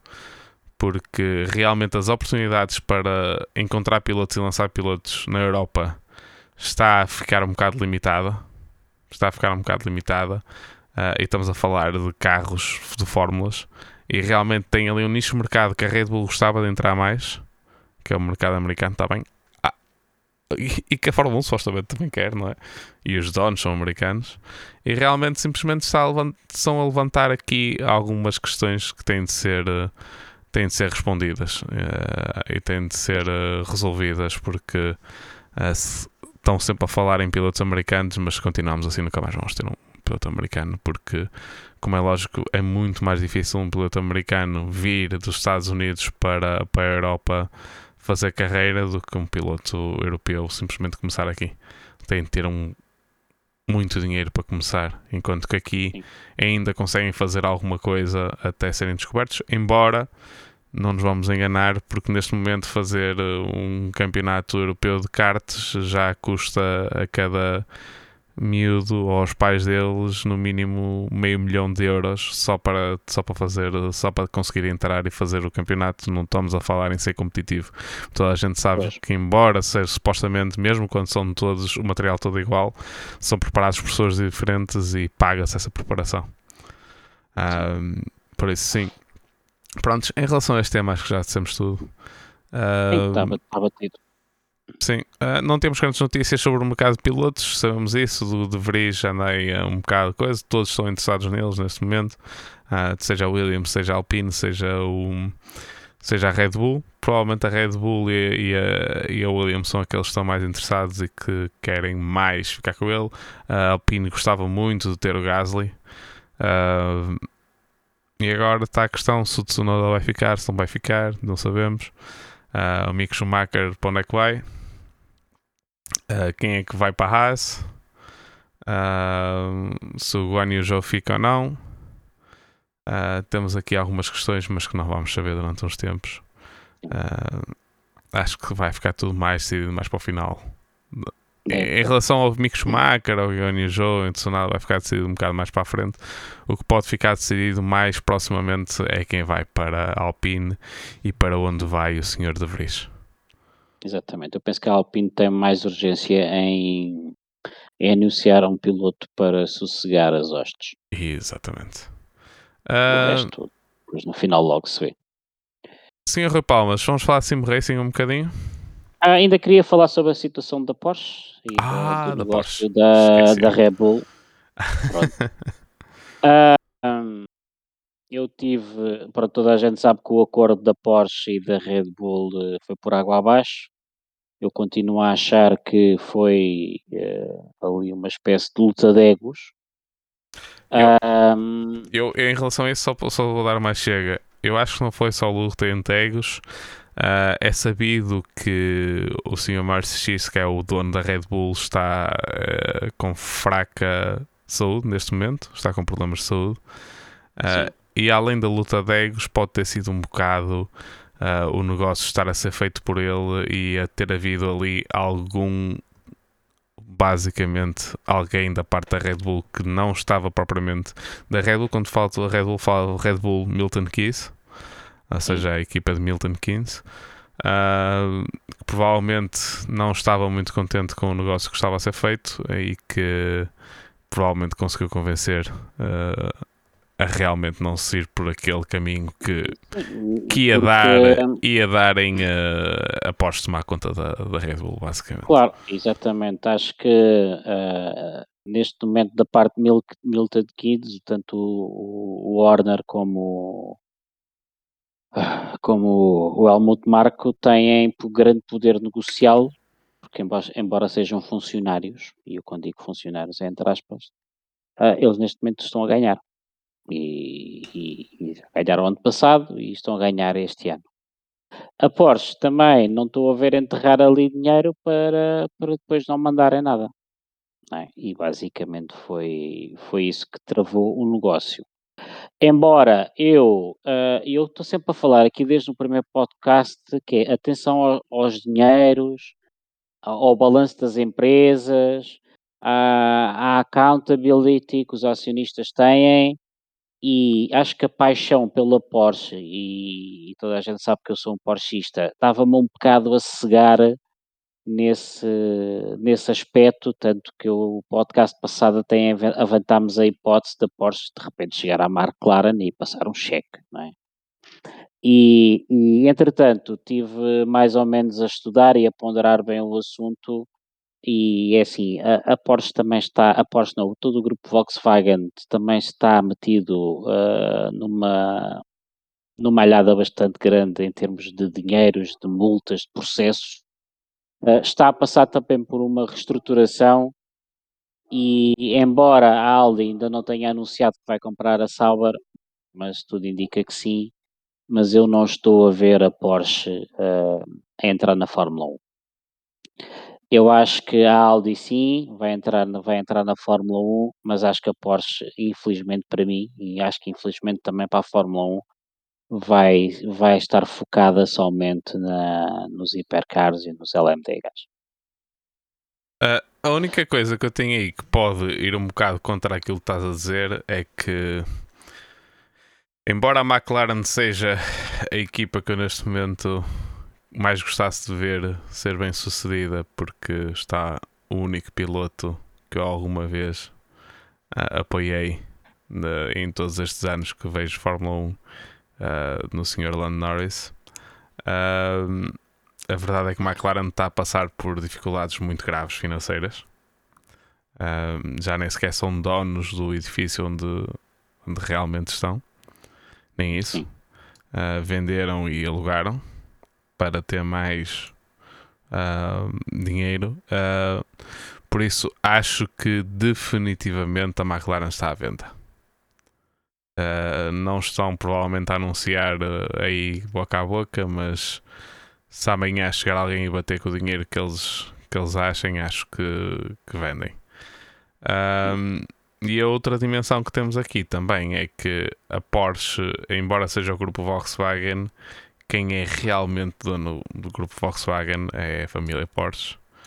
Um, e Mas foi pode a família ou pode Porsche. não ter uh, influência isso na decisão de se calhar. Foi, mas eh, foi a família Porsche que neste momento, a família Porsche, outra família que agora não me lembro o nome, que é Pi, Xi ou Ni, ou lá como é que chama aquilo, e mais uns fundos qualquer árabes. A família Porsche neste momento deu ordens para o novo CEO pôr ordem nas contas, porque a coisa estava a ficar um bocado descontrolada. Uh, sim, embora eles E comprando uma isso, equipa. Não... neste momento a Audi tem o programa de Fórmula 1 mais adiantado e, e aparentemente com mais pés e cabeça. E depois não temos, temos que ver outra coisa que é ah, não é só comprar uma equipa, é que têm que desenvolver um motor ah, praticamente de raiz e, e não fica barato. Mais ou menos. A Porsche, a parte de combustão interna, eles têm feito, basicamente, porque eles fizeram um motor com as regras que estão atualmente em, uh, no ativo. Uh, fizeram um protótipo com vista a entrar antes de haver aquele escândalo do grupo Volkswagen nos Estados Unidos com, com uh, o Dieselgate na altura. E antes da pandemia e dessas coisas todas, veio tudo ao mesmo tempo e fez com que esse projeto fosse para para trás. É, aliás, era por causa disso que até a ideia que toda a gente estava e toda a gente, do, estou a falar de pessoas com, com uh, muitos anos de Fórmula 1 a reportar durante muitos anos a Fórmula 1 também tinham a ideia era que realmente a Porsche ia entrar, a Porsche é que ia entrar com como desenvolver motores e que a Audi ia usar os motores da Porsche e não simplesmente a Audi de repente fazer um. Também não é tão linear porque eles também não podem utilizar o mesmo motor mas, uh, Poder, mas podem. pode, mas uh, não, pelas regras não. Tem que ter uma parte de, de tem que ter uma parte diferente, mas depois podem Atenção, comprar os o que componentes todos, à Bosch ou a todos à mesma marca. O que é? eu estou a dizer, o que eu estou a dizer aqui não é entrarem os dois como fabricantes de motores e usarem o meu motor, não é isto que eu estou a dizer. Então, Estou a dizer é entrarem cada um com a sua equipa de Fórmula 1. Se a Porsche entrar com uma equipa de Fórmula 1, eles podem usar motores Audi e chamar-lhes o que quiser. Não, não podem. Ah, isso podem. A, a- a- a Red Bull Não. andou durante anos com Tog Heuer que toda a gente sabia que era um Renault. Não, não podem, não podem. Ah, como é que é de explicar? Então como é que a Red Bull por faz? exemplo, eles podem, é por exemplo, eles não podem ter dois motores exatamente iguais e chamar-lhe um motor Porsche e outro motor Audi. Não, va- vamos. Ok. Eu estou- a fazer aqui uma grande distinção, ok? Sim, A minha distinção é esta. Porque aquilo que está a dizer não me está a fazer grande sentido porque a Williams usa Mercedes. A McLaren Sim, usa mas- Mercedes. A McLaren não é McLaren Exatamente. Mercedes. Eu sei, eu sei. Mas A Red eles Bull compram um motor, entrou eles durante a- compram, Eles podem comprar o Eu- motor Audi simplesmente. E correr o motor pode no carro. comprar a Porsche pode comprar um motor Audi, mas terá que se chamar tipo Porsche Audi, por exemplo. Não pode, não, não isso, isso não. Então, en- então se a McLaren não se chama, não se chama McLaren Mercedes, porque é que a Porsche de repente tem de chamar Porsche Audi? Mas toda, mas to- mas toda a gente sabe que tem um motor Mercedes. Eu não estou a dizer que não se saiba. Atenção, Sim, sim, o que eu estou a dizer não estou a dizer que não se Não, saiba o que é que é. Eles não, eles não podem é, o que eles não podem fazer segundo as regras uh, é ter um, o mesmo motor, o mesmo motor, oficialmente chamar-se num sítio Audi e no outro sítio Porsche. O que eu te estou a dizer, o que eu volto a dizer outra vez a mesma coisa.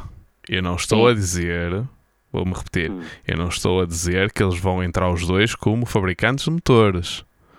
Um Sim. deles é fabricante de motores, o outro não. Uhum. Ok? A Audi, quando entrar para a Fórmula 1, não vai ser Audi, Audi. Vai ser só Audi. Exatamente. Certo? A Porsche pode entrar Sim. com motores até Mercedes se lhes apetecesse e chamar simplesmente Porsche. E vão comprar os motores onde quiserem. Podem comprar Sim, Ferrari, então, podem comprar isso, Mercedes, isso é possível, isso é, isso, isso é possível, isso é possível. E é isso que eu estou mas, a dizer é, neste momento. Mas, mas, mas, mas, por exemplo, mas em, em, termos oficiais, em termos oficiais, em termos de marketing, a Porsche corre com, iria correr com o motor Mercedes. Sim. Não pode, isso não, pode, não podes fazer. Tens que sempre ter a designação do motor. Não, a designação okay. do motor não é, isso não é obrigatório, porque a McLaren isso, não usa, por isso não é obrigatório. Sim, sim não, mas uh, não, pode não mostrar em, te, em, termos de. Não, toda a gente termos, sabe, é isso, é, isso que eu, é isso que eu estou a dizer. Eu não estou a dizer que não se saibam. Sim. Não se saiba. Exatamente. Agora, eles não são Exatamente. obrigados a dizer mas, que, que, é Audi.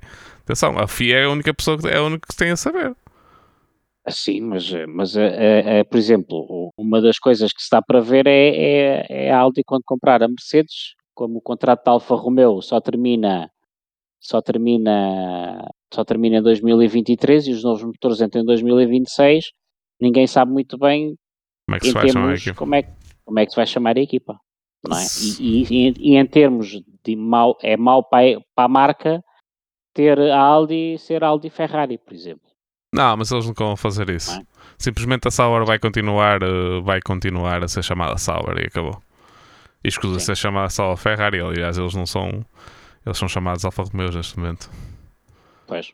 Uh, vão correr com outros motores, mas, sim, eles provavelmente vão lançar uma, uma comunicação que compraram a equipa e que vão começar a desenvolver a partir de 2026. Isso aí eu não, não vejo como um problema de maior de marketing para as equipas. Simplesmente está aqui uma grande hipótese de comprar uma equipa boa. Uh, estou a falar da Audi, uh, que é a Sauber.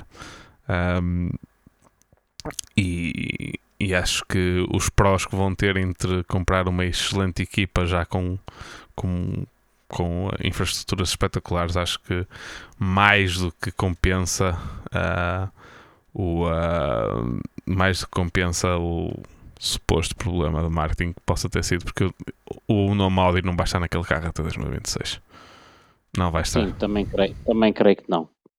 Uh, Agora, outra coisa que pode aliciar a Porsche a comprar a McLaren realmente é se o negócio estiver envolvido também com a parte uh, dos carros de estrada da McLaren e a McLaren passar a fazer parte do grupo Volkswagen. É a única coisa, é uma, a única coisa que eu estou a ver no negócio que possa acelerar um bocado o processo e provavelmente depois será uma questão muito parecida com Sauber porque neste momento a, a, a McLaren faz questão que uh, e devem pagar a mais por isso. Uh, fazem questão de que não exista um único logotipo da Mercedes em lado nenhum uh, na equipa deles de Fórmula 1, exatamente porque eles é, depois é porque, na estrada, os carros de estrada, estrada têm motor próprio, por isso. Uh... Não, não, os carros de estrada não é tecnologia Mercedes, não sei se não é não, não, não. não, nem uma coisa nem é outra, é mesmo, é mesmo tecnologia Mas já McLaren. Não é? Não, é, sempre é? foi tecnologia McLaren. Sempre foi tecnologia eles, McLaren. Tinham, eles não tinham, eles não tinham, não tinham uma parceria não. com BMW. Ui, estamos a, isso já estava a falar nos anos 90. Ah, ok. Isso vamos tá, okay. na altura em que isso, é, é? na altura que isso aconteceu, a McLaren não era, fabri, não era um fabricante de carros de estrada, basicamente lançou Sim. um carro. Uhum. Nós estamos a falar do, da empresa que é agora, não tinha, não tinha stands, não tinha nada disso.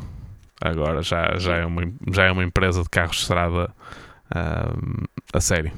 Ao contrário da, da Aston Martin, toda a gente sabe que são motores Mercedes, tanto nos carros de estrada como no, na Fórmula 1. Uh, ah, e, e, e, esses é que cimentaram a, cimentaram a sua parceria com a Mercedes. Isso sim. Prontos, uh, com... Uh, mas já agora, eu, eu acho que em termos de complemento de marca, acho que a McLaren Audi até fazia mais sentido. Fazia, mas já não vai por aí, de certeza absoluta. Exatamente, exatamente. Não, já não vai. Teve quase para vai. ser, mas também foi à última hora, foi, foi, foi apertado. Mas lá está, eu já estou mais pessimista em relação à entrada da Porsche na, na Fórmula 1, mas vamos ver. Eu também, eu também não estou.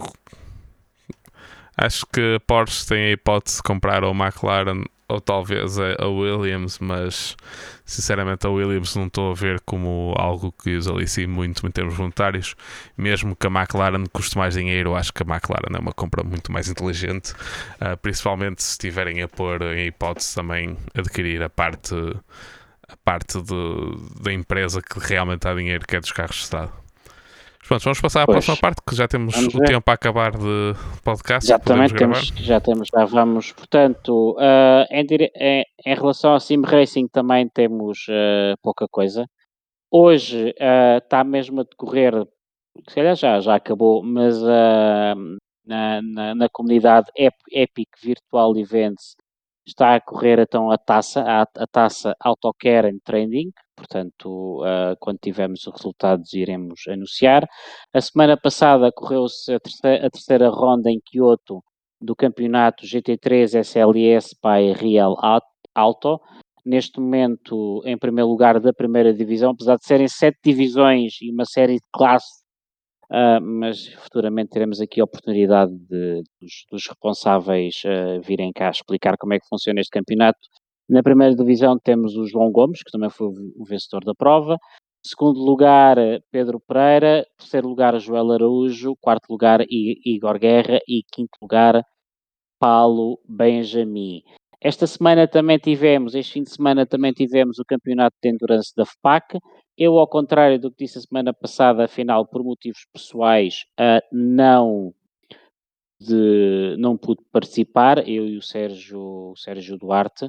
Uh, uh, desde já me penitencio, porque logo eu que não devia faltar a prova nenhuma, já faltei agora aqui a uma, mas pronto, é uma vez sem exceção.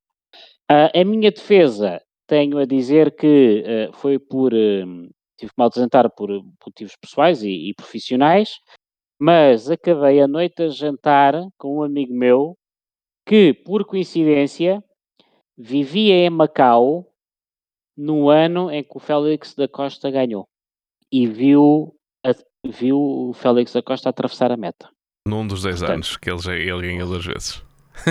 Exatamente, agora por acaso não lhe perguntei em que ano é que foi, mas ele, por acaso estávamos a falar do Sim Racing e da, Uh, e, das corridas, ele não, não é fã, não, mas calhou, estava a viver em Macau na altura, estava a trabalhar lá e foi e foi e foi ver a corrida e, e, e ele diz que era muito engraçado porque uh, a mulher dele tem ele e a mulher têm fotografias a levar os miúdos à escola em plena reta da meta a tirar fotografias ao sistema de semáforos, porque uh, durante o dia uh, aquilo está aberto para as pessoas passarem e depois fecha só para, para as provas. Um, entretanto, o campeonato de endurance eu não acompanhei, houve a primeira e a segunda divisão, não há resultados publicados, eu não consegui encontrar, mas sei que na primeira divisão quem ganhou foi a Pixel Racing uh, e não a Fast Expat, como tem sido Norma, que ficou em segundo lugar. Terceiro lugar, a Tempos Sim Sport Blue. Peço desculpa não dizer mais nada, mas não há resultados, não há tabelas, não consegui encontrar nenhuma informação na net. Uh, já solicitei aos, aos, responsáveis da FPAC para nos enviar informação, mas até agora uh, ninguém nos disse nada. Portanto, da divisão, da segunda divisão, também não faço a mínima ideia como é que ficaram as classificações. Sei que temos a próxima prova de TCR na quarta e quinta-feira. Quinta-feira, conto participar. Na Nerve temos o Nervec no sábado, que são as 4 horas de, de, Suzuka. Contamos que ter uma grelha medianamente já preenchida. Penso que a Endurance Alliance já tem 6 carros alinhados em prova. acho que está a esticar um ah, bocado. Acho que está a esticar um bocado. Pronto, pronto, ok, 5. Uh, uh, por último, quero então falar da ESIM Sports do, do Paulo, obrigado, da ESIM Sports do do, do Paulo Norato. Uh, há uma entrevista que eu ainda não tive a oportunidade de ver ao, João, uh, ao Paulo Gomes da Saber, que é o responsável pelo próximo jogo do Dakar Desert, Desert Rally. Ainda não vi, mas de certeza que estará bastante interessante. Uh, hoje, neste, precisamente, precisa, neste preciso momento, o Paulo Nourado está a entrevistar o João Cavaca, o piloto Sim Racing, e que vai ser o representante dos FIA Motorsports Games na parte do esportes a, a próxima transmissão da, do Paulo Honorato vai ser amanhã e vai ser o campeonato organizado pela PT Sim GT Series, a, a, primeira prova que vai ser em Nürburgring. Um, da Racar também, a, a parte uh, real da Racar corre na, na, na, Porsche GT3 Cup, teve uma prova em Jerez de la Fronteira, mas lá está. Não consegui encontrar os resultados finais do Alexandre e do companheiro de equipa, nem da Racar, portanto, sei que houve a prova, ainda vi um bocado da transmissão há bocado no YouTube, mas ninguém publicou nada. E como ninguém publicou nada, ninguém envia para nós, portanto, infelizmente não poderemos dar agora os resultados. Uh, senhores que organizam estas coisas, tenham lá atenção a isso. Publiquem os resultados, enviem, porque só assim poderemos divulgar. Uh, e de Sim Racing é tudo. Oi, eu mudei aqui. Já me, Tá, tá, o, que tá, o que estás a ver está a aparecer na transmissão, mas pronto. Não, estava aqui a ver se encontrava, mais, se encontrava alguma coisa para meter e não, não estava a contar que tivesse a mostrar ao mesmo tempo. não, mas estavas, eu estava a ver. Uh, mas eu, como, como já mandaste uma mensagem a dizer que temos que acabar porque a cassete está a acabar, né? Tu, Duarte, tu, tens daquelas TD capas 90, né? Que só é, exatamente. duas horas. Por acaso é aqui, e... olha, estão, a ver aqui um, um leitor de cassetes aqui até, para quem está a ver a nossa é esse, versão. está a gravar. Em live mas no YouTube. Esta piada do TDK 90, só quem nasceu nos anos 70 consegue perceber. Vocês são mais novinhos, certeza já não percebem esta piada. Uh, portanto, o Sim Racing é tudo. Eu queria deixar mesmo um último apelo. É pá, isto, eu apesar de ser um dos responsáveis, a par do Ivo, pela Nerve, uh, o, o, e mesmo que não fosse, vocês uh, estejam à vontade para mandar, para anunciarem aqui connosco. Não há rivalidades entre as comunidades, nem deve haver, portanto, este espaço é o vosso espaço. Uh, epá, divulguem, mandem os resultados, mandem os prints, aliás como a Epic faz, que é uma comunidade que eu não conheço de lado nenhum e que são extremamente prestáveis, especialmente a Telma, que eu desde já do, do, dos parabéns pela, pela atividade que tem tido. O Paulo Norato também está permanentemente em contato connosco e as outras comunidades, quer dizer, mandem os resultados, não temos problema nenhum em divulgar acho que é benéfico para todos. E... Pronto, e com este desabafo me vou. Prontos, uh, espero que tenham gostado deste longo episódio. uh, foi realmente um prazer, até durou mais tempo do que eu estava à espera. Uh, mesmo que eu estava à espera. Uh, mas realmente mantivemos, quisemos manter e vamos continuar a manter. faltam 20 minutos, agora estou aqui a ver, mas estás-me a mandar, está quase a acabar a cassete. Faltam 20 minutos para acabar ainda a cassete. É, nem sequer saber que tu vias. Olha que espetáculo. consigo, consigo ver. uh, mas não interessa. De qualquer maneira, já nos esticamos muito. Já vamos com uma hora e 40 de podcast.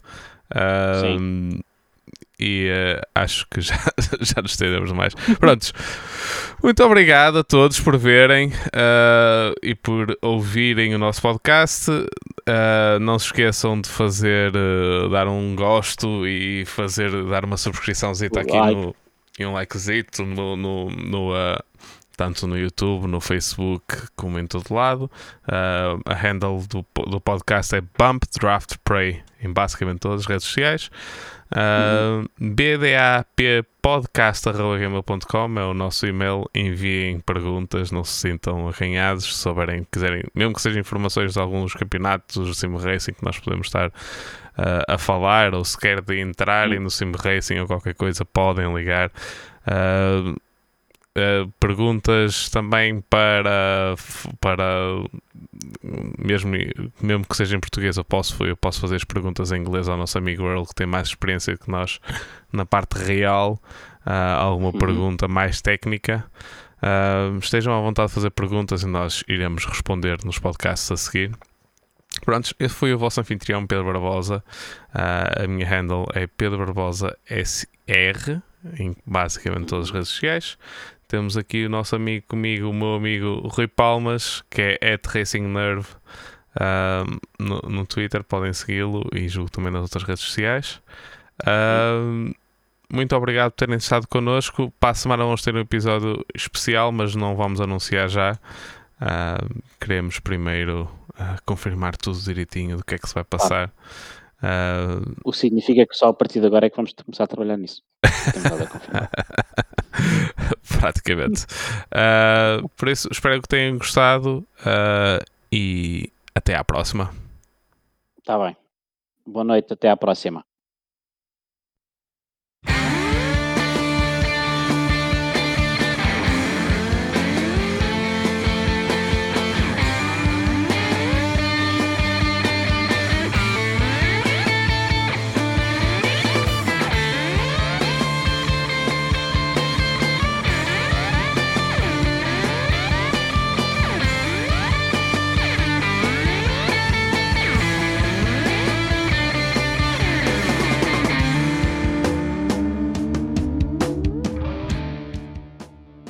Draft and Pray is an independent podcast, and the music was by Latin Punks Know.